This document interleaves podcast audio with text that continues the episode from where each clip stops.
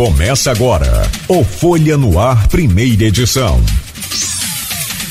Segunda-feira, dia 10 de janeiro de 2022. Começa agora pela Folha FM 98,3, emissora do grupo Folha da Manhã. Mais um Folha no Ar, primeira edição. Todas as informações importantes para você começar aí esse novo dia, esta nova semana. Um ótimo dia para você. Hoje é segunda-feira. Sejam todos bem-vindos. São sete horas e cinco minutos em Campos. Estamos ao vivo também com imagens no Face, no YouTube, no Instagram. Daqui a pouco esse programa estará editado em podcast e logo mais haverá reprise na Plena TV a partir das 17 horas deste Folha no Ar. E é sobre chuva que nós vamos falar hoje com o Coronel Charbio Guijarro. Ele é comandante de área, comanda as áreas norte, noroeste fluminense e nos honra aqui com sua presença já por videoconferência. Comandante, já já é, vamos trazer aí a, a sua entrevista, o seu bom dia mas já registro que vamos falar sobre, claro, evidentemente, né, a sua área que engloba o norte e o noroeste. Ontem, inclusive, o senhor esteve no noroeste. Essa subida repentina, ou pelo menos em comparação a outras épocas, numa velocidade muito maior, né, do Rio Paraíba do Sul. Vamos falar dessa tragédia também lá no, no Capitólio, em, na cidade de Capitólio, em Minas Gerais, um lago também. E já tem, inclusive, circulando aí na internet, uma barragem chamada Carioca, é, mas é no sudeste de Minas. O, a equipe do Corpo de Bombeiros já alertando as cidades ao redor ali dessa barragem e, né, portanto, muitas, eh, muitas pessoas já começam a questionar onde é essa barragem aqui no Rio. Não, ela não é uma barragem na região carioca, ela é uma barragem com nome carioca na região sudeste de Minas Gerais. E vamos, claro, falar também sobre os riscos do verão, as famosas selfies nas cachoeiras, rios, em lugares bem atrativos assim é, bonitos, aquela coisa ecológica que tem feito vítimas aí pelo mundo afora. Temos o prazer aqui de receber e quero já de antemão agradecer pela boa vontade e, e pelo, pelos excelentes serviços prestados aí à nossa comunidade. O Coronel Charbel Guijarro, comandante de área do Norte e Noroeste, inclusive foi comandante também aqui do 5 GBM, e saiu para comandar é, essa área. É, sai de um, de, um, de um problema, entra num problemão, né? Comandante, bom dia, muito obrigado, seja bem-vindo aqui ao Folha no Ar. Com certeza vai ser um prazer conversar com o senhor nessa manhã. Bom dia, Cláudio. Bom dia aos, aos ouvintes aí do programa Folha no Ar. Espero poder responder a maioria das perguntas aí e que seja de grande valia na orientação aos nossos munícipes. E antes de comandar o 5 GBM em Campos, eu comandava o 21º grupamento em Itaperuna. Desde 2007 eu acumulei essas funções nesses principais quartéis do Corpo de Bombeiros na área norte e noroeste. E agora estou aqui na, no Comando de Bombeiros de Área, numa nobre missão. É, aliás, o senhor é de São Fidélis também, né? Sou, sou fidelense de nascimento, mas atualmente resido aqui em Campos. Perfeito. Daí conhece como ninguém, então, essa região toda. Itaperuna também é uma área muito complicada com relação a essa questão de cheia. Isso pegou em 2007. Ainda naquela época tivemos é, volumes muito grandes de, de água naquela região. 2008, 2009. Né? Depois disso, que deu uma, uma estiada grande. Mas vamos a 2022. O que está acontecendo aí para a nossa região? O que, que o senhor pode passar de panorama? E aí a gente começa a detalhar. O senhor ontem esteve lá na região noroeste. Eu já vi a prefeita de Cardoso é, fazendo reunião, já vi no, no, isso no, nas redes sociais. Os prefeitos ali de Natividade também, de Pádua. É, como é que está essa, essa área noroeste até a gente chegar aqui na região norte, o coronel? Bom, algumas observações, né? Primeiro que os números que eu tenho foram fechados ontem às 21 horas, no final da noite, e obviamente a gente teve uma situação deteriorada, ou seja, piorada ao longo da madrugada, e com certeza os números que eu tenho aqui para falar, para passar para os ouvintes, ele sofreu alguns acréscimos, sejam de desalojados, desabrigados ou mesmo afetados. O Corpo de Bombeiros tem as regionais de defesa civil que no dia de ontem passaram em todos os municípios do Noroeste Fluminense, se reuniram com todos os prefeitos, com todos os coordenadores de defesa civil. Gabinetes de crise nesses municípios foram montados para que eles gerenciem essas pessoas que estão sendo afetadas pelas inundações dos rios e que, em se extrapolando a capacidade municipal, o governo do estado seja o braço na ajuda humanitária a essas pessoas. Enquanto comandante do corpo da, da área do corpo de bombeiros, a minha responsabilidade é a pronta resposta. São os socorros, os salvamentos, a retirada de pessoas de local de risco de maneira preventiva. Enfim, eu dei um, fiz questão de falar esse panorama porque o Corpo de Bombeiros tem a parte de defesa civil que vai trabalhar muito, mesmo após as águas baixarem, porque até a gente atingir novamente a normalidade, muito provavelmente aí a gente vai passar por uma semana, cerca de 10 dias, até voltarmos a uma normalidade, para que as pessoas retornem aos seus lares, para que os logradouros públicos possam novamente receber trânsito de pessoas, veículos, enfim. E sobre a questão climática, foi a primeira parte da sua pergunta, né?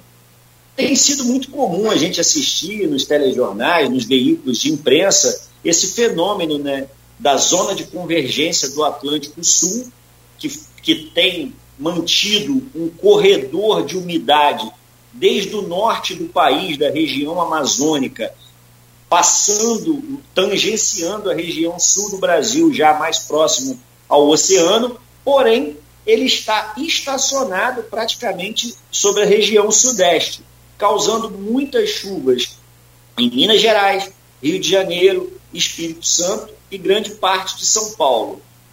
Menciono com, com uma questão mais específica a região de Minas Gerais, porque a montante da nossa região norte e noroeste está a foz, né, o, o, o nascedouro da bacia do rio Muriaé, que tem, nesse primeiro momento, assolado o noroeste do estado com essas inundações graduais dos rios que cortam a área de atuação operacional. É, e é muita coisa, não é pouca coisa. Eu estou vendo aqui, temos o transbordo já dos rios Muriaé, Carangola, Itabapuana, e também o Rio Pomba, que aí, consequentemente, pega essa área toda do senhor. Itaperuna. E o Rio você daí, o, daí o Rio Paraíba, é que eu estou focado lá no Noroeste, mas e o Rio Paraíba do Sul, que também nós vamos chegar lá daqui a pouco, eu quero tentar entender como que se é que é possível, né? É, é, como que, que, subiu tanto? A gente acompanha esse Rio Paraíba do Sul desde a década de 90 e de grandes enchentes que passaram nesse período, né? É, eu, eu, não me lembro, não me recordo dele ter subido tão rapidamente assim. Será que foi a abertura da barragem de Santa Cecília, lá em Barra do Piraí, que aumentou o seu volume de vazão de água? Mas isso a gente vai chegar lá. Antes, deixa eu voltar aqui só um pouco do, no, do noroeste. E aí afeta as cidades de esses rios que a gente falou, Itaperuna, né? Natividade, Pociúncula, Bom Jesus, Itaucara, Italva, Laje do Muriaé, Cambuci e Santo Antônio de Pádua. Todas elas estão na, na área do senhor? Todas. O norte e noroeste do estado, ele é composto por 18 municípios. Na divisão do Corpo de Bombeiros, 5 no norte e 13 no noroeste E todos eles, de alguma forma, nesse momento, estão sendo afetados pelas inundações. Eu sempre vou tentar, às vezes, se eu, se eu exagerar nos termos técnicos, por favor, me, me corrija, é porque eu ouço às vezes falar dos alagamentos, né? Os alagamentos eles são provenientes de fortes chuvas, de fortes precipitações pluviométricas, que não necessariamente assolou a nossa região norte-noroeste. As chuvas estiveram de fracas a moderadas. O que nós estamos passando nesse momento é um desastre hidrológico que causa inundações, que é a elevação gradual do leito dos rios que cortam os municípios, né, a região. É, a pergunta que eu fiz é referente à, área do senhor, porque de repente o, o, o, Corpo de Bombeiros pode ter algum comando interno de divisões diferentes, né? De, de áreas, mesmo norte, noroeste, subdividido para outro. Mas com relação a essa questão que o senhor falou aí agora, é, o que, que significa ser esse desastre hidrológico? E não esses alagamentos. Ah, esse alagamento que o senhor fala, a gente costuma chamar muito aqui no, no popular aquela, aquela tromba d'água, né? aquela chuva intensa demais. Não é? E, e aí aqui, ah, aquilo não dá tempo de, de, de, de fazer nada, praticamente. Né? Agora, com. O objetivo da enxurrada, em tese, é muito maior, né? Por conta da sua celeridade. Como eu, eu mesmo fiz questão de mencionar, né, na nossa codificação brasileira de desastre, a inundação ou a enchente do rio, ela é tratada como uma elevação gradual do leito dos rios. Essa própria questão gradual, embora a gente tenha mencionado que não, não temos recordação de alguma outra enchente em que o Rio Paraíba do Sul especificamente de Campos, aqui na região de Campos dos Goitacazes, tenha subido de 10 a 15 centímetros por hora, como foi no sábado. Então, no último sábado, o Rio Paraíba do Sul chegou a subir de 10 a 15 centímetros por hora. Num dado momento da tarde de sábado, sim. E aí vem aquela pergunta, então: volume de água vindo da onde? Dessas chuvas lá no noroeste na região da Mata Mineira, em São Paulo, e também a abertura da, da vazão da barragem de Santa Cecília, onde existe lá a, a hidrelétrica? Bom, eu vou nesse momento eu vou falar algo que eu acredito ser, né? Eu não posso ratificar com total certeza o que motivou isso. Mas alguns dados são interessantes. Esse volume, essa velocidade de aumento do, das águas do leito do Rio Paraíba, que aconteceu em Campos, nesse fenômeno que nós achamos aqui peculiar, ele não se repetiu a montante do, no leito do Paraíba. Estou querendo dizer que não aconteceu da mesma forma nem em São Fidélis, nem em Itaocara, nem Santo Antônio de Pádua e por aí vai. Já que Campos é de Campos para baixo, em direção a, a, a, onde deságua o Rio Paraíba, que recebe-se as águas do Rio Muriaé, aqui após Cardoso Moreira. E nesse mesmo período, nós teve cerca de 500 milímetros de chuva na região da Mata Mineira, teve o aumento da vazão de Santa Cecília em Barra do Piraí, ou seja, eu fiz essa, essa observação para dizer que foi um pouco disso tudo que fez com que a, o leito do Rio Paraíba, especificamente na localidade de Campos de Goitacazes, fizesse ter esse, esse súbito aumento e crescimento de cota de transbordo. Se fosse Santa Cecília, por exemplo, né, como eu havia imaginado. É... Que é lá em Piraí. Barra do Piraí, exato, exato teria também tido o mesmo é, fenômeno ou efeito e velocidade de subida em São Fidélis, por exemplo. E não teve, no entanto. Sim. Uhum. E haveria um efeito cascata, né? Sim. E outras questões, outras questões também influenciam. Quando a gente fala de campos dos Goitacazes, o rio ele já está a uma altura em relação ao nível do mar menor do que esses municípios que a gente mencionou anteriormente, a Jusante. As águas aqui tendem a correr em menor velocidade. Tem a questão das marés, que aí eu vou ficar devendo se a maré estava tava alta ou não, mas enfim, tudo isso influencia. Mas a própria topografia do município de Campos pode ter auxiliado assim nessa questão. Muitas ocorrências, Coronel, durante. Tem aqui, inclusive, uma pergunta da Silvana Venâncio. Nós temos um grupo de WhatsApp do programa e do blog Opiniões, que é do Aloísio, e aqui a gente é, utiliza muitas, muitas. Para o senhor, por exemplo, tem várias perguntas, tem várias pessoas aqui com vários temas sobre justamente a área do senhor. A Silvana Venâncio, por exemplo, faz duas. Uma, o senhor pode responder agora, que o senhor já até meio que começou a falar. Né? A outra a gente deixa para o bloco posterior, que é com relação àquelas prevenções, aquelas dicas de para o verão. O que ela pergunta aqui é o seguinte: o que vocês estão fazendo para minimizar o sofrimento da população com essas cheias dos rios da região? Bom, eu fiz uma, uma observação no início da nossa conversa que era o seguinte: num primeiro momento, esse tipo de ocorrência de acidente hidrológico, as coordenadorias municipais de defesa civil, ou mesmo as secretarias municipais de defesa civil, ou seja, o poder público municipal, e também as secretarias de assistências sociais municipais, prestam o devido auxílio às pessoas. De que maneira? Retirando-as dos seus locais de risco, das suas, das suas residências que estão eventualmente afetadas e levando para abrigos públicos, fornecendo alimento, colchonetes, roupas, remédios, enfim. O Corpo de Bombeiros especificamente atua no socorro, na emergência ou, ou na urgência, como queiram. E aí eu vou falar das ocorrências que a gente teve.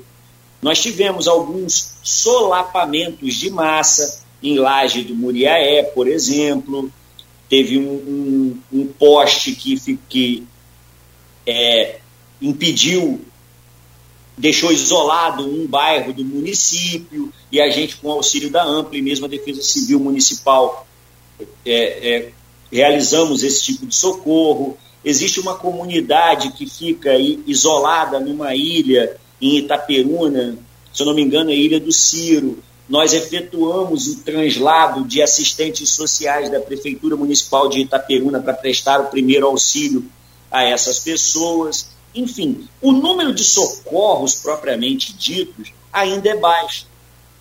Mas eu reputo isso a uma resiliência que a população do norte noroeste do estado criou ao longo de tantos e tantos anos sofrendo essas enchentes, que ela, por ser resiliente, às vezes consegue dar o próprio jeito, vai para casa de um amigo.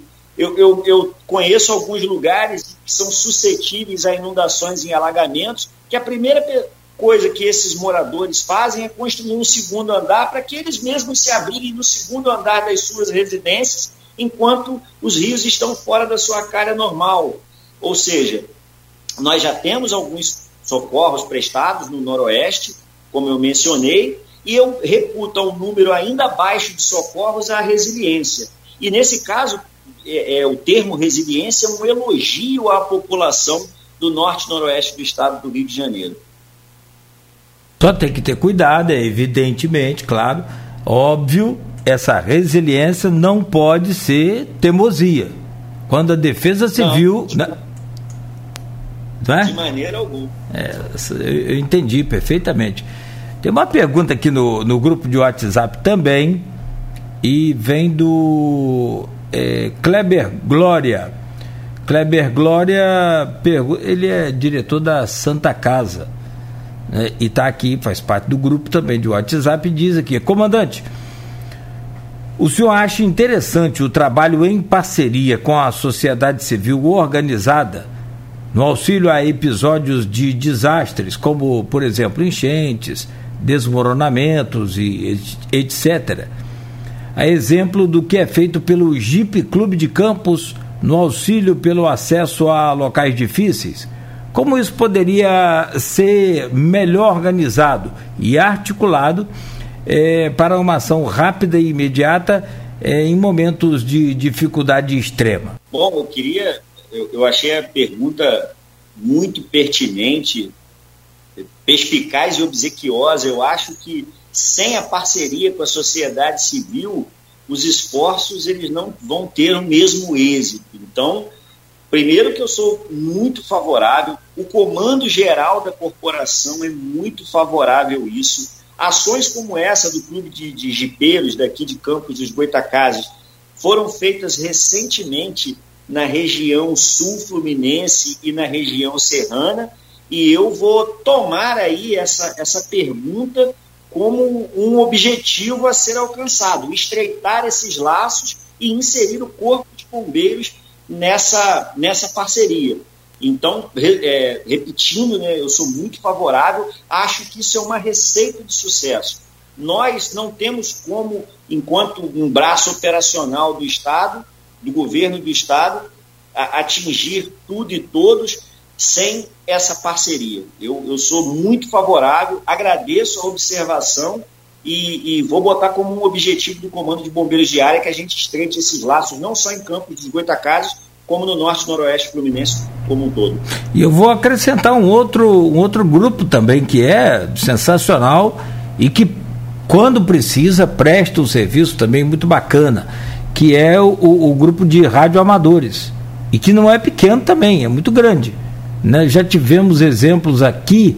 Nessa época, então, o senhor estava em Itaperuna, né? comandando lá. É, 2008, 2009, foi cheia pesada, foi, foram né, é, momentos aí difíceis. Campos ficou inclusive com problemas, teve queda de ponte, a General Dutra, né, teve que ser implodida depois, não foi? Exatamente. É, é, e, e, logo, logo vem aí, Itaperuna também tem muitas essas características, é, porque é região montanhosa, é, muito mais do que Campos, claro, mas Campos também tem a sua área montanhosa, que é aqui no, no Imbé, Rio Preto, né? É, aquela região ali tem tem sempre alguns pontos, agora mesmo, né, de, de isolamento por conta das estradas. E aí segue os o rádio amador fazendo o trabalho deles também, onde não chega energia, não chega internet, não chega nada. Me permita, eu vou eu vou ficar devendo o nome desse colaborador, porque é, não estava na pauta, mas ele, ele como, quando ouvir, vai saber que eu estou agradecendo a ele a nossa repetidora em Campos dos Goitacazes, que, se eu não me engano, é uma das únicas que ainda funciona no interior do estado do Rio de Janeiro, haja vista que a comunicação ela já é digital na capital. Enfim, ela só funciona graças ao apoio desse grupo de radioamadores que tem na pessoa que eu peço mil desculpas, mas você eu não estou me recordando. Mas vai a minha gratidão dessa parceria aqui e o depoimento de que a, a, a, nossa comunicação via rádio em Campos dos Goitacazes funciona de maneira excelente graças ao apoio desse grupo de radioamadores de Campos. E aquele morro ali vira um, né, automaticamente ele já, já é uma antena. Só a nossa repetidora, mas de manutenir, uhum. fornecer placa solar para que ela funcione mesmo quando não há o fornecimento, quando o fornecimento de energia elétrica é interrompido. Então, a, a, eu quero dizer que o funcionamento da comunicação do quartel de Campos e mesmo é, unidades de municípios circunvizinhos funciona graças ao apoio dos radioamadores campistas. Ah, que bom. Não, e aí segue nessa união, a gente cria essa força, não tenha dúvida.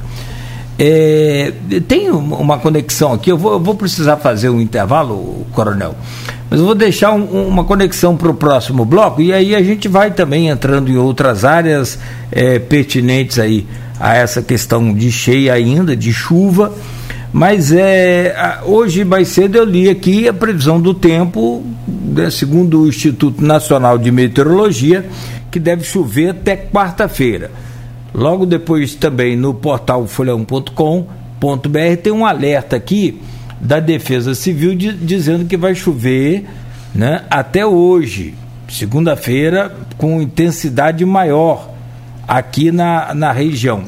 Até que ponto devemos nos preocupar e quais são as ações que o senhor está fazendo junto aí da sua corporação, junto do, né, do, dos equipamentos que o senhor tem também, evidentemente, né, para auxiliar essa comunidade e orientar essa população.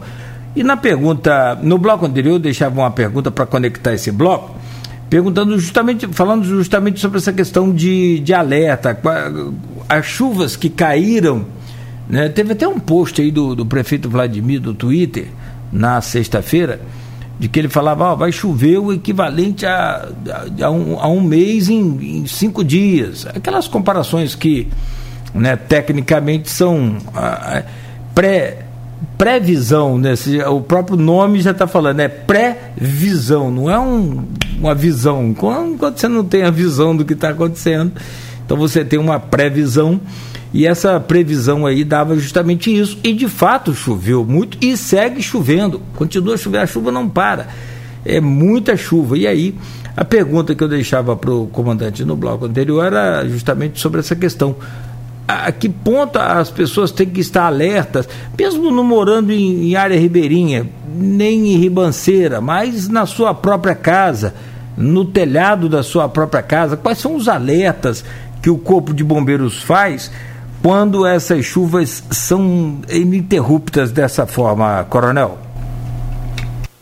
Bom, eu, eu não vou excluir necessariamente comuni as comunidades ribeirinhas, nem mesmo as pessoas que moram em, em costas, ou morros, ou, ou terrenos mais íngremes, porque essa condição de risco ela é primordial para que eu deixe aqui as minhas orientações. Uma vez que a própria chuva ela é fraca e moderada nesse momento. Então, fora de uma área de risco, a susceptibilidade de, um, de uma ocorrência de um sinistro, de um evento adverso, ela é muito baixa. Né?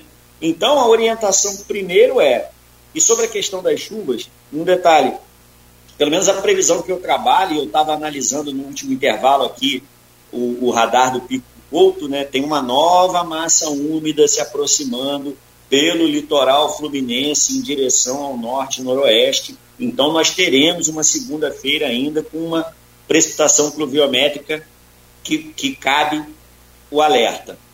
E também a previsão de chuvas até a próxima quinta ou sexta-feira, mas de maneira ininterrupta, muito provavelmente até amanhã. Mas, voltando ao assunto né, das dicas nesse momento das chuvas, a gente orienta que pessoas que estejam em locais de risco, ao menor sinal de inundação ou mesmo alagamento ou solapamento de massa, que são os deslizamentos, os escorregamentos de impostas, procure um local seguro, junte, deixe, é, de repente, numa sacola, documentos, remédios controlados. Durante a madrugada, se houver a possibilidade de um adulto sadio, permaneça em vigília. E o principal conselho, em ocorrendo algum sinistro, havendo a necessidade, ligue 193. O Corpo de Bombeiros está 24 horas por dia pronto para atender o cidadão fluminense. Bom, inevitavelmente a gente tem acesso hoje a essas redes sociais, inclusive aos aplicativos de conversa também. E a própria imprensa, evidente, né? mas eu estou falando pelo volume de informação grande demais com relação a essa pergunta que eu vou fazer agora, que vem aqui do grupo de WhatsApp do programa, da professora e diretora do CEP Campus, que é o Sindicato dos Profissionais da, da Educação, a Gracete Nunes. É, o volume de, de, de, vídeos e conversa e opinião, aquela coisa, hoje é muito diferente, né? Antes era só a imprensa trabalhando e fazendo o seu papel, que hoje também desenvolve e muito mais, diria até ardorosamente. Mas esse aqui não é fake não e as pessoas é, morreram em virtude dessa, desse desabamento dessa encosta. É a professora Graciete pergunta como o senhor analisa o acidente em Capitólio, Minas Gerais. Aí, naturalmente, é, com relação à experiência do senhor, né? É possível uma parte da rocha se desprender de repente? Ou é fruto da ação dos anos de negligência é, pelas autoridades locais? Bom, primeiro uma questão, só uma, eu vou começar a responder essa pergunta do fim para o início, né? É, as formações rochosas, elas foram formadas há milhões e milhões de anos e, obviamente, elas vão sofrendo erosão do vento, das águas. Então, elas sempre vão sendo, sempre serão desprendidos partículas, às vezes pequenas, às vezes maiores, num desgaste natural de erosão de qualquer formação rochosa ou mesmo solo. Se a gente procurar saber da própria é, formação geológica da região onde hoje onde é o município de Campos dos Goitacazes, é uma área de de sedimentos, isso formado há milhões e milhões de anos, trazido por conta dessa erosão. Enfim, então isso pode ocorrer, isso ocorre naturalmente. Né? Sobre o, o evento em específico lá, né, no, na, na, localidade de Capitólio, eu não conheço, mas ontem à noite, enquanto assistia os vídeos, que, que é de conhecimento quase que, que nacional hoje, é, a minha esposa, que conhece, fez algumas observações de como eram. Primeiro que aquilo é uma represa né, de Furnas, é um lago formado por conta da represa de Furnas, então já tem a ação humana alterando aquele cenário. A formação rochosa é, é quartzo ou quartzolito, alguma coisa assim. Elas estão colocadas umas sobre as outras de maneira totalmente é, solidificadas,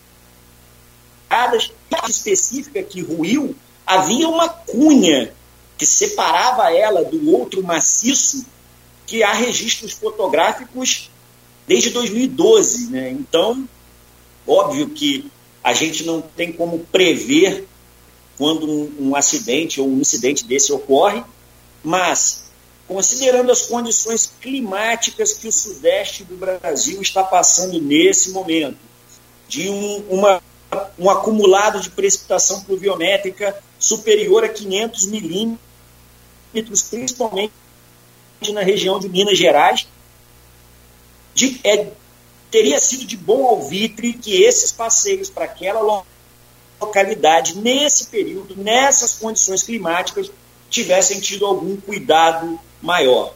Mas é óbvio, né? É como se fosse agora eu aqui também falar como engenheiro de obra pronta. Eu não vou ser leviano nesse sentido.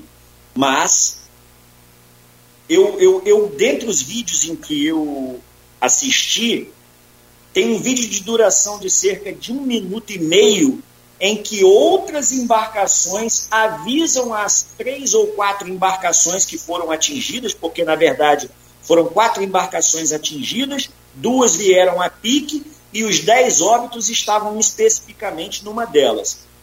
Durante 1 minuto e 30 segundos, é,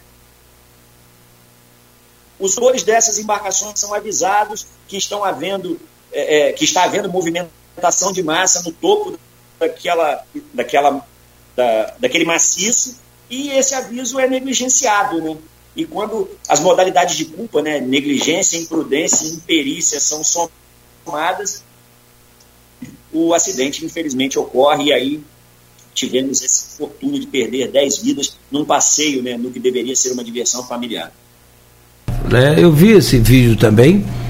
Aliás, até postei e o que me mais me espanta, o, o coronel, não, não, acho que não é coragem, não é nada, nem passa perto de coragem. Não sei se eu posso falar como ignorância também, porque é aquilo que o senhor falou, é agora ser comentarista do, da jogada pronta, né? É fácil. Difícil é fazer a jogada. Ou engenheiro de obra pronta também, aí é fácil. Mas assim, é, como que algumas pessoas conseguiam ver nitidamente, como a gente via no vídeo, Né? Mesmo antes de cair, a primeira vez que você vê o vídeo, você já olha e fala: Isso vai dar problema, isso não está normal. E várias pedras foram caindo antes, tipo que dando um sinal. E pessoal inerte, pessoal imóvel. E parece não, não, não acreditar nem no que está vendo, né? É uma situação muito difícil essa coisa de lidar com o ser humano assim nesses momentos. A, a nossa profissão trata de, com uma palavra chamada mitigação, né? mitigar, que é você tentar reduzir o risco a quase zero.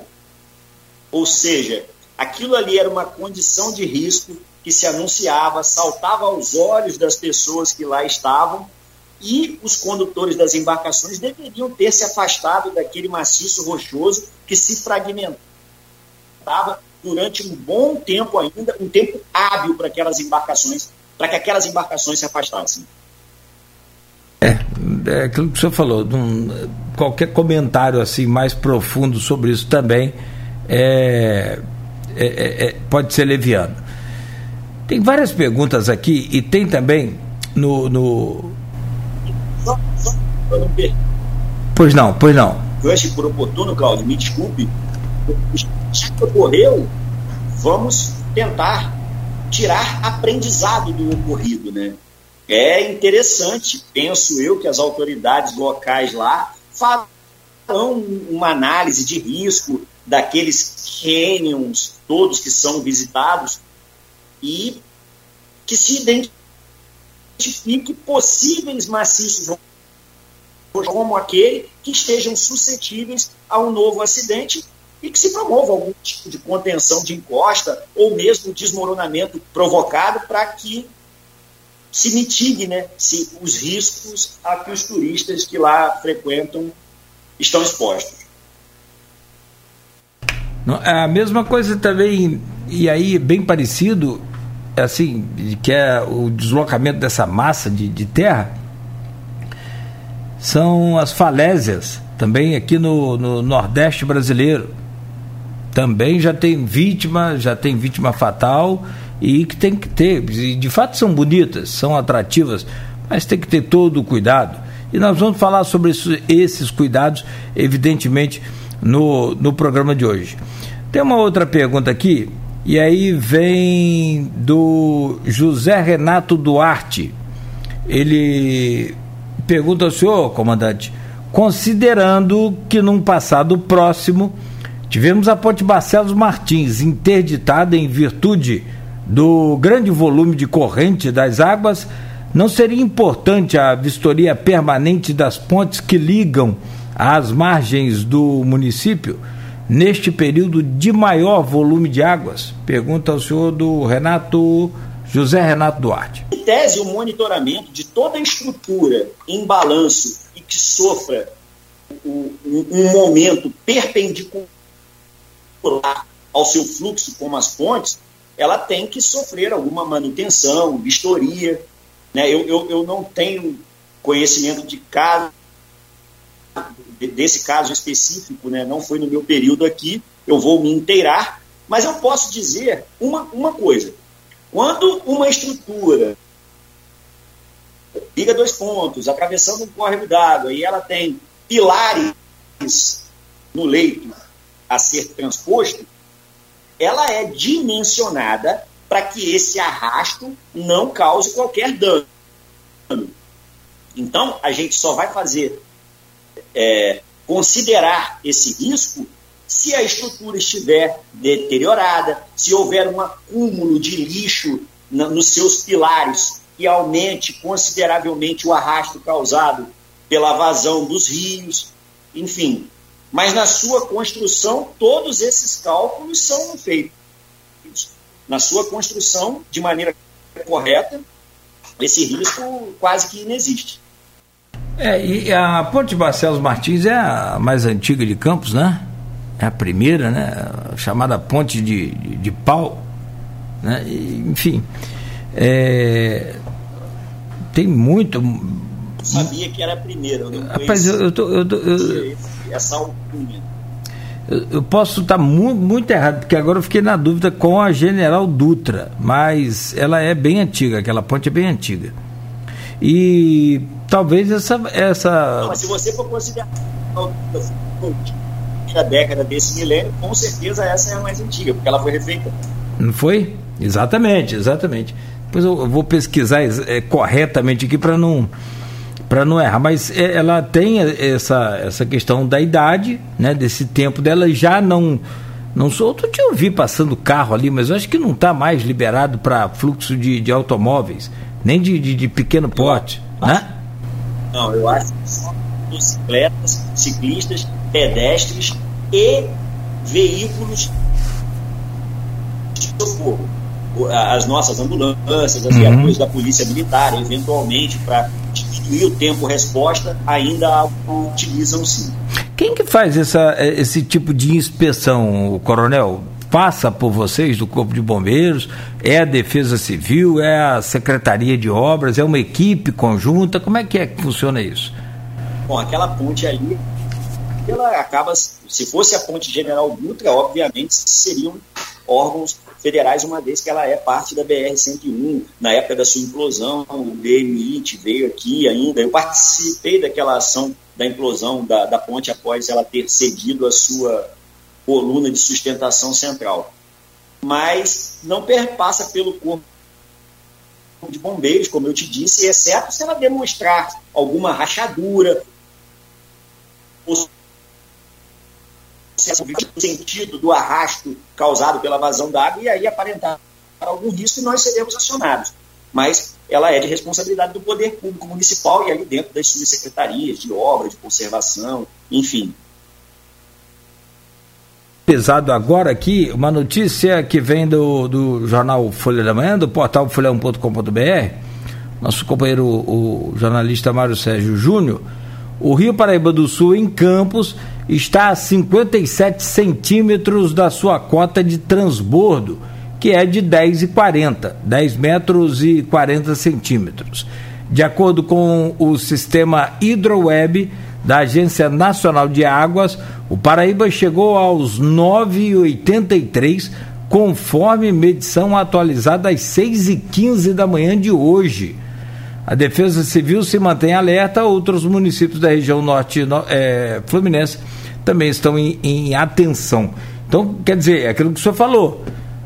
Houve uma, uma degradação, houve um aumento aí de, de, de, de fluxo d'água durante a noite que não havia sido contabilizado. Foi contabilizado agora às 6h15 da manhã. Então, estamos a pouco mais de 50 centímetros é, do transbordo. Esse transbordo já atinge ali a, aquela região do Cunha, aquela região é, mais ribeirinha, é, até com menos volume d'água, né? ali perto da, da pecuária também. Agora, houve uma obra né, da, da, ainda no governo Rosinha, né, e que ali tirou aquelas famílias da área mais de maior risco, né, coronel? Isso retarda é, esse o, o, esse, a água atingir essas pessoas, né? É, deixa eu falar sobre uma questão aí. Você usou como fonte o sistema HidroWeb, hum. que a gente também, Corpo de Bombeiros, utiliza, principalmente em municípios que nós não, tem, que nós não tenhamos unidade operacional. Mas Campos, por exemplo, a gente tem réguas de medição no, no trecho urbano em que o Rio Paraíba corta o município. Então a gente tem um outro parâmetro que nos norteia e ele já no início da madrugada tinha sido é, é, atingido. Então, para nós, nesse sistema de réguas que, que nós monitoramos, o transbordo já tinha sido atingido desde, desde a madrugada mesmo, não necessariamente agora, causando transtornos nas, nas comunidades ribeirinhas e, como você mencionou aí, a questão da obra da ex-governadora Rosinha.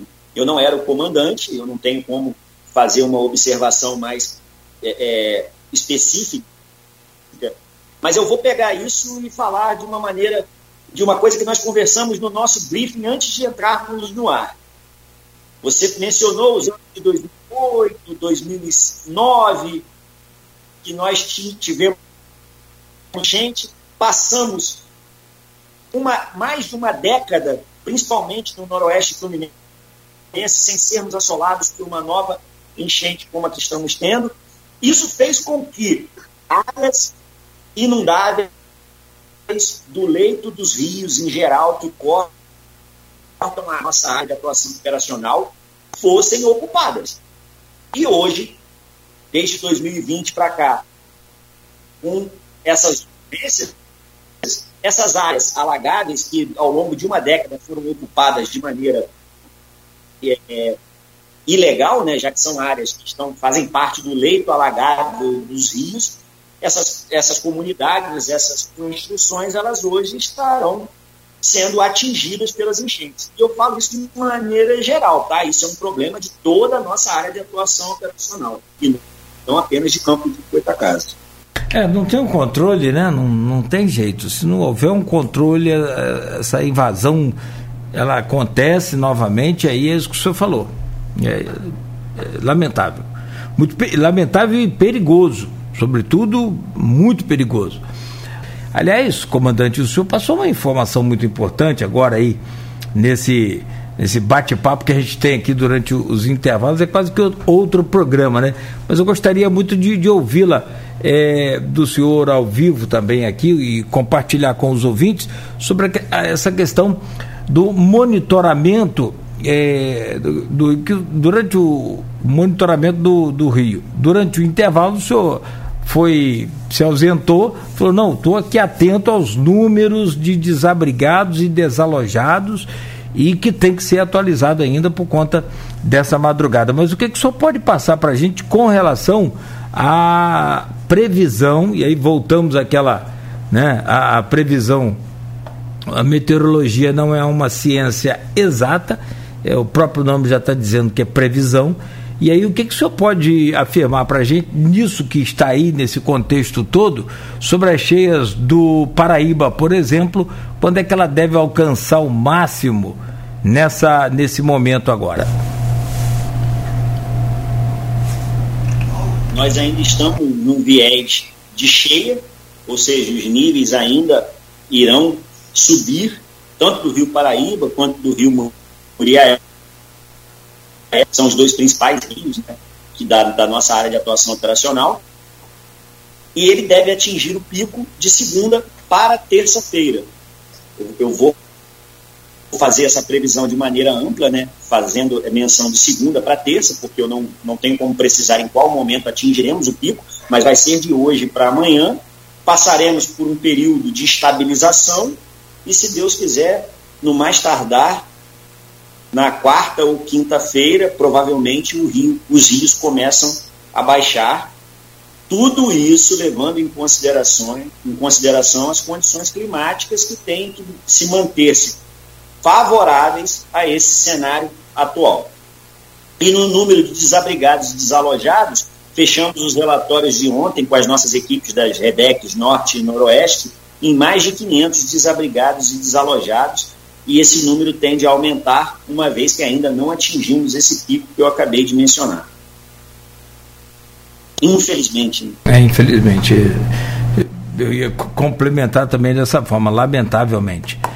Bom, verão está aí, calor, né? apesar da chuva, agora diminuíram as, as temperaturas, tanto a máxima quanto a mínima, né? cai um pouco também, mas né, a gente chegou a sentir logo na primeira semana aí o calorão do verão, bem, bem forte. E aí, evidentemente, que a busca por cachoeiras, por lagoas, por praias, né? E aliás, a nossa região é riquíssima nisso tudo. Eu queria pedir ao senhor quais são as dicas aí. E, e a coisa vai mudando a cada ano, né? A cada ano, né, Coronel? Porque eu vi recentemente o número de pessoas que perdem a, a, as suas vidas por conta de uma selfie para ficar perfeita. Uma selfie para ficar perfeita lá no alto da cachoeira.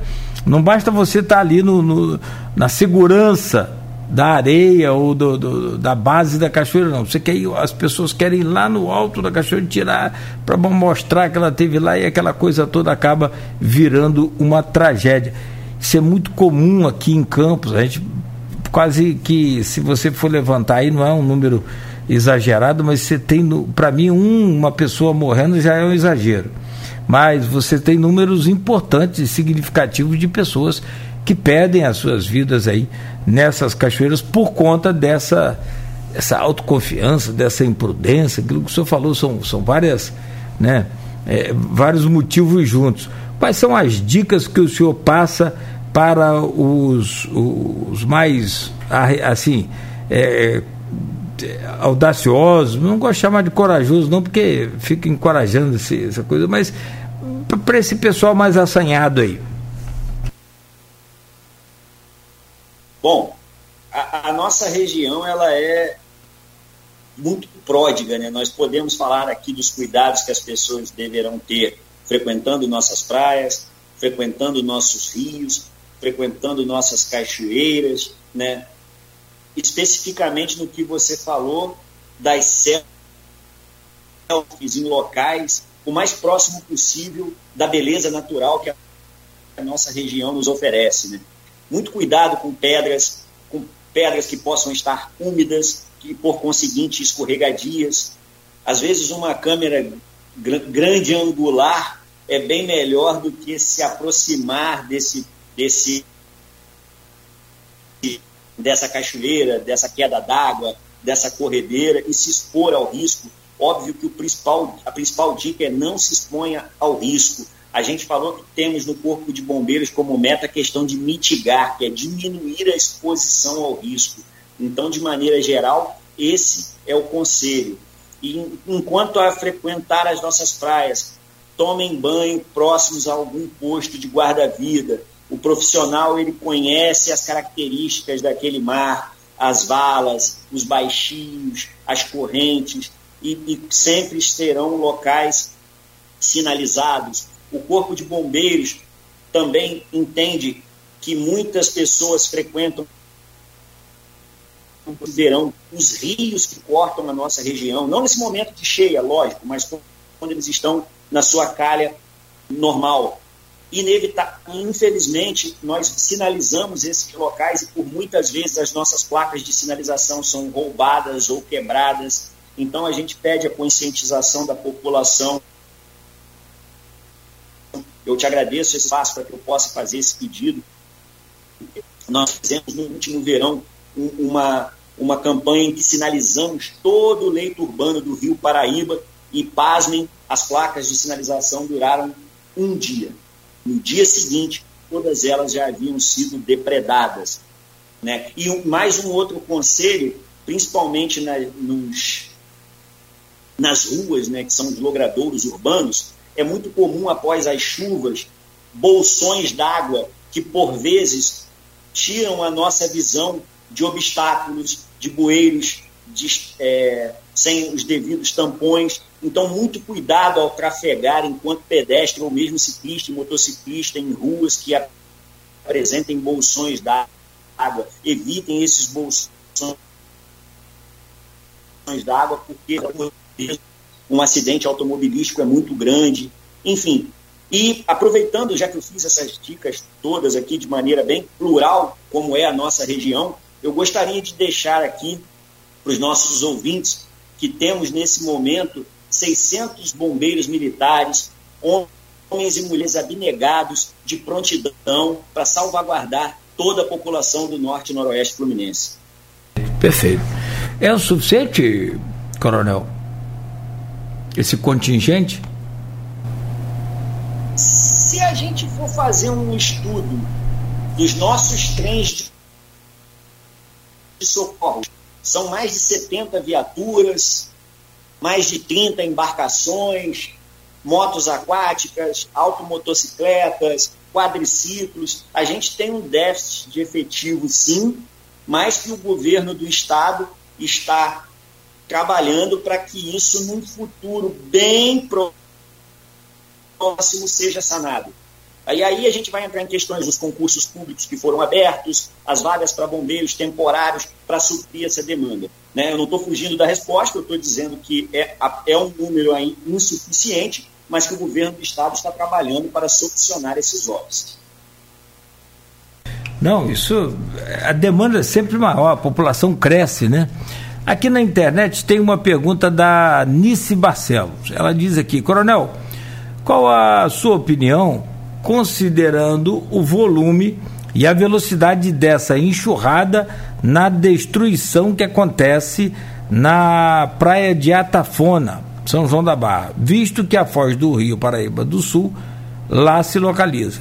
Cada dia que passa, a destruição aumenta e com essa fatalidade, sem que hajam providências para minimizar prejuízos e sofrimentos. Só providenciam sacos de areia e só ela pergunta qual a opinião do senhor.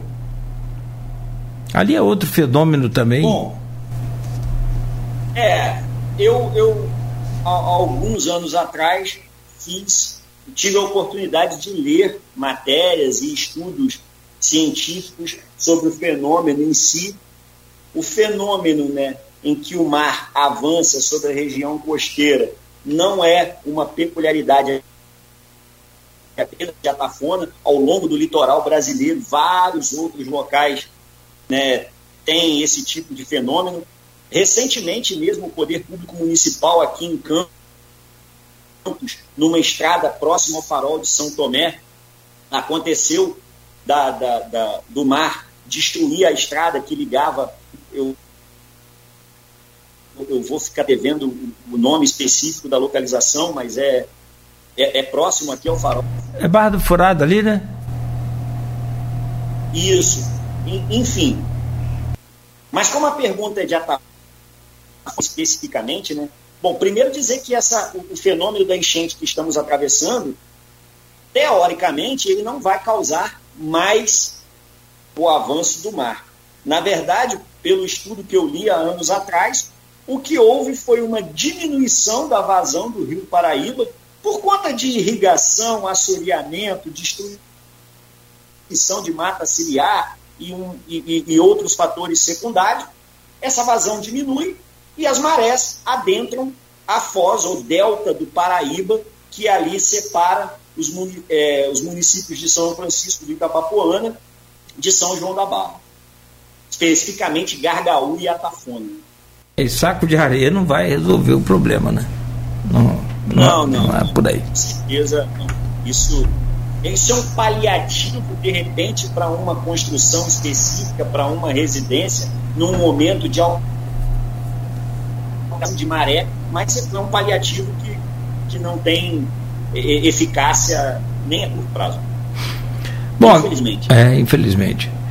Coronel, voltando aqui ao, ao grupo de WhatsApp do programa, a pergunta agora é do advogado, presidente da Associação de Pais de Alunos de Escolas Particulares de Campos, o Hanania Monjan. Ele pergunta aqui, Coronel, qual a sua opinião sobre a aprovação e sanção da Lei 2884-20, que institui o SMTV, Serviço Militar Temporário Voluntário para preenchimento de vagas na corporação? Isso implicaria em um menor grau de especialização na força? Demandará mais adestramento para essa tropa especial? A pergunta do Hanania. Bom, como ele, como, como o doutor aí mencionou, né, eu vou dar uma opinião pessoal e de algo que ainda não efetivamente aconteceu, né?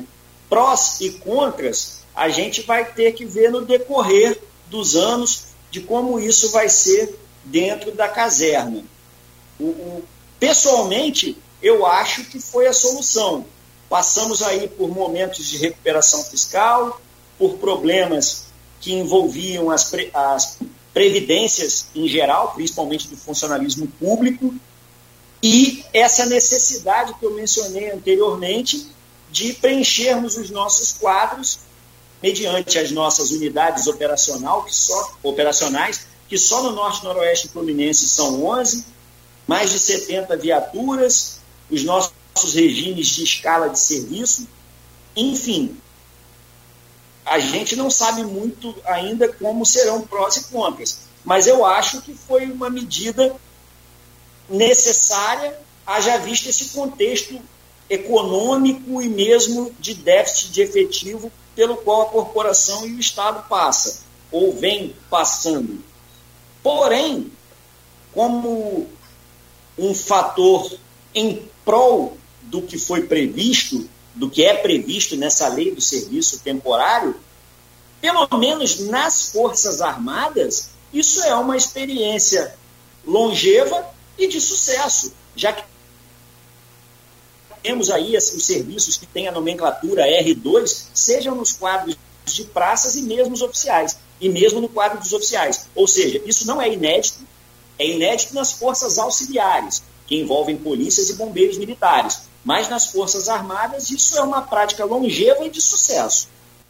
Se deu certo, né? Bola para frente. Agora, tem outra pergunta aqui, e aí é muito abrangente. Essa, essa pergunta eu deixei por último, até porque ela, ela sai da, da pauta principal, que é a cheia, que é a, a o emergencial, né? É, e aí, deixa eu só localizar, tá aqui, ó, achei. Vem do Dr. Leonardo Ferraz, ele é médico, presidente da Unimed em Campos, e ele diz aqui o seguinte: é, Comandante Guijarro, temos o caso emblemático da Boate Kiss, onde uma série de erros e atitudes negligentes levaram à morte e a sequelas de muitas pessoas. O que podemos aprender com esse fato? É uma pergunta.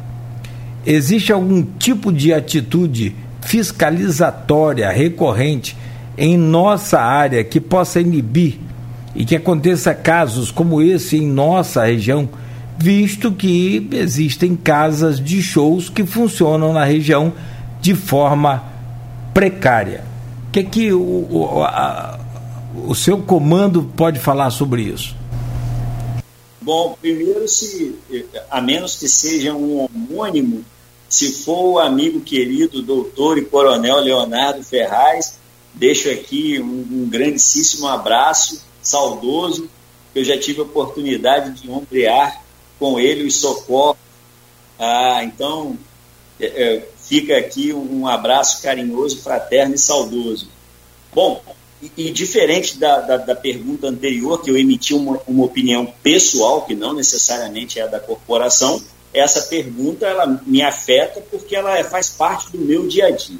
Em relação a Boate Kiss, era uma casa de show, um local de reunião de público, de maneira que funcionava de maneira irregular, segundo as leis de segurança contra incêndio e pânico, mesmo do estado do sul do Brasil, onde ela estava localizada, lá no município de Santa Maria.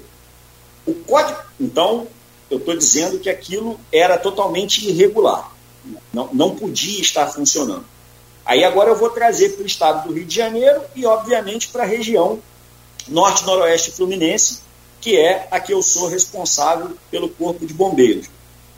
Dizer que um local de reunião de público, ou mesmo um evento de reunião de público, tem que passar pelo crivo das sessões de serviços técnicos, especificamente do 5 GBM Campos e do 21º GBM Itaperuna, um oficial do Corpo de Bombeiros irá analisar o local desse evento de reunião de público, a ignifugação dos materiais de que são constituídos a construção que vai ser destinada a esse fim, as rotas de fuga, sinalização, sinalização e iluminação de emergência, corrimãos, pisos antiderrapantes, saídas de emergência, enfim, se um evento em, de reunião de público ou mesmo em local de reunião de público não passar pela chancela do Corpo de Bombeiros, esse evento ele é um evento clandestino e está suscetível às sanções penais que os seus eventuais produtores ou responsáveis o façam. E digo, respondendo à pergunta do Coronel Leonardo Ferraz, todo evento que estiver sobre essa chancela, sobre essa análise de risco, feita de maneira criteriosa e responsável pelo corpo de bombeiros, terá mitigado grande parte dos riscos inerentes a essa aglomeração de pessoas. Passamos aí quase dois anos sem a autorização de eventos, porque enquanto vigorava a, a os decretos estaduais que impediam a aglomeração por conta da pandemia, né? Mas o Código de Segurança contra Incêndio e Pânico ele foi atualizado desde novembro de 2018, 22 de novembro de 2018, se eu não estou equivocado com a data específica, ele foi atualizado, normas técnicas foram inseridas e tudo isso visando dar segurança aos frequentadores de maneira bem geral, eu digo,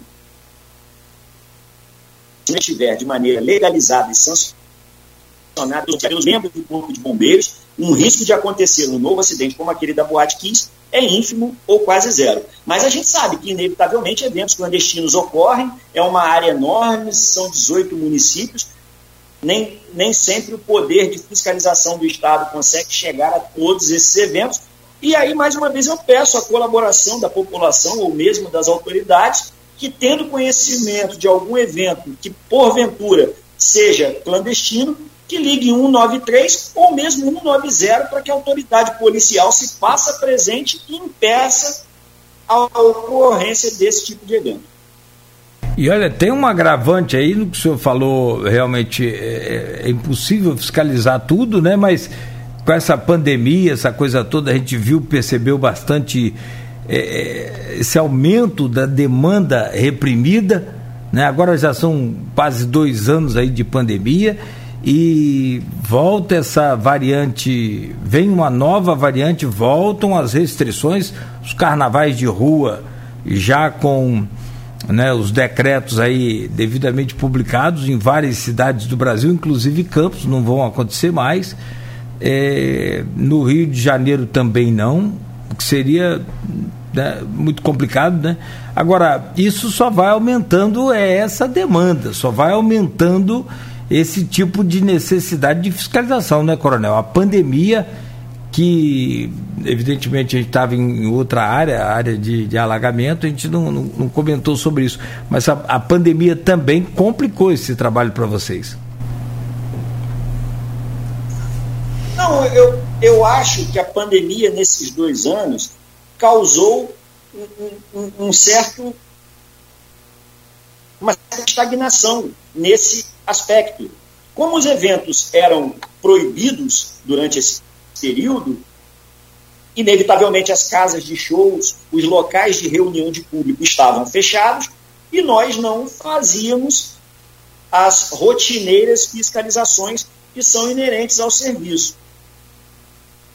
Né? Eu acho uma pauta muito interessante e serve de esclarecimento para os ouvintes, aí todos em geral, e, e deixo aqui já é, é, me, me, colocando à disposição para que num outro momento, porque a gente está falando só de eventos e locais de reunião de público, né? mas a segurança contra incêndio e pânico, que é responsabilidade do Corpo de Bombeiros enquanto fiscalização e, e, e, e distribuição e emanação de doutrina, ela é muito ampla e deixo aí como pauta para um outro momento para que a gente possa esclarecer a população em geral. É, não, não, não é só local de, de, de eventos, casa de shows, é, bares, restaurantes, cinemas, parques, circo, não, tem obras aí também e, e passam pelo crivo do Corpo de Bombeiros. E dá um programa só sobre isso, né, Coronel? É, como eu mencionei da gama de, de, de, de situações envolvidas nisso, né? É, e tudo é uma responsabilidade é. dividida, né?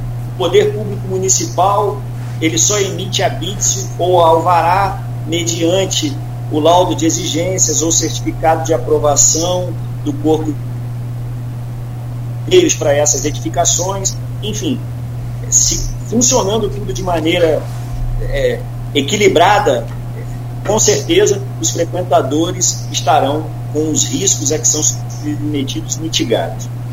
Aqui, vamos, vamos aproveitar o tempo aí que temos ainda para a gente fechar esse bloco e também o senhor agilizar aí a sua agenda. É... Deixa eu só tomar água. Ah. Vai Itaperuna assim que terminarmos. Ah, só para a gente fechar então. O coronel citou o curso de bombeiros temporários que está em andamento com uma das soluções para resolver a questão da falta do efetivo. Pergunta a ele, por favor, se é, ele considera que o concurso foi um fracasso, visto que em várias regiões e também alguns cargos houve um número menor de inscritos do que as vagas existentes. E como o avanço das etapas do concurso, o número de aprovados está bem abaixo da quantidade de vagas. Ou seja, baixa procura pelo concurso e pouquíssimos chegarão ao final do curso de formação, ficando bem abaixo das vagas que necessitam. Tem esse complicador aí, Coronel? Não, eu, eu, eu não, não comungo dessa opinião de, de fracasso. Eu, eu. Primeiro, na questão da seleção, eu acho que quanto melhor é feita a seleção, melhores serão os profissionais que envergarão essa farda e prestarão um bom serviço à população do estado do Rio de Janeiro. Então, eu, eu não, não vejo dessa forma. E isso não é uma verdade absoluta, porque nos quadros de combatentes, que são, em primeira análise, os que comporão os socorros que vão às ruas salvaguardar a população fluminense, os seus quantitativos foram atingidos. Se eu não me engano, porque eu também não me inteirei muito, porque eu não faço parte desse, dessa questão de processo seletivo, isso é um outro setor da corporação, que inclusive é no Rio de Janeiro, nem é aqui no Norte Noroeste Fluminense, algumas especialidades é que não tiveram o seu número de, de vagas preenchidas. Eu não vou nem aqui mencionar quais são essas especialidades para não incorrer em erro, porque eu não me recordo de cabeça de todas elas. Mas para prontidão, que é o que nós necessitamos aqui no norte oeste fluminense, para compor as nossas guarnições de busca e salvamento, de combate a incêndio, de, de motoristas, enfim, essas especialidades foram preenchidas sim. E em relação ao processo seletivo que chega com um número menor no seu final, eu penso que isso é um indicativo de seriedade na avaliação, no processo de seleção, em que não foram negligenciados pré-requisitos para que a população tenha bons profissionais prestando o serviço de bombeiro militar, mesmo na condição de temporários. Não, eu, se der, a gente naturalmente vai marcar assim que possível, assim que a sua agenda também folgar passar aí esse sufoco. Quero muito agradecer aqui a sua a sua participação, a sua presença neste programa foi por demais importante, esclarecedora, pontuou aí né, detalhes importantes para que a gente possa até mesmo trabalhar essa informação para a população e, sobretudo, desejar muito boa sorte aí para o senhor né, e, e êxito nesse dia de hoje e nessa nessa semana aí complicada que o senhor tem e que todos nós teremos pela frente aí. Muito obrigado, bom dia, sucesso, amigo. Muito obrigado, Cláudio, foi um prazer. Me despeço aqui desejando sorte, paz, luz e bênção a todos os ouvintes e estou aqui à disposição em nome do Corpo de Bombeiros Militar do Estado do Rio de Janeiro.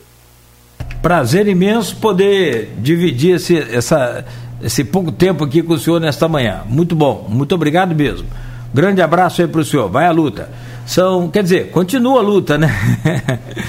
Só para a gente fazer o fechamento deste programa de hoje, conversamos aqui mais cedo com o Coronel Charbio Guijarro, comandante de área né, do Corpo de Bombeiros das regiões Norte e Noroeste Fluminense, né, falando sobre chuva na região, sobre a cheia do Rio Paraíba que deve ter o seu pico aí de maior volume entre hoje e amanhã, conforme ele informou aqui. Falou também sobre a tragédia lá em Capitólio, Minas Gerais, são 10 pessoas que perderam a vida, né, dos riscos do verão. E ainda alertou também para outros temas importantes que foram colocados aqui no blog, no, no, no grupo de WhatsApp do programa, do blog Opiniões. Então a gente já abordou aí todas as questões. O coronel já está a caminho de Itaperuna, onde tem já.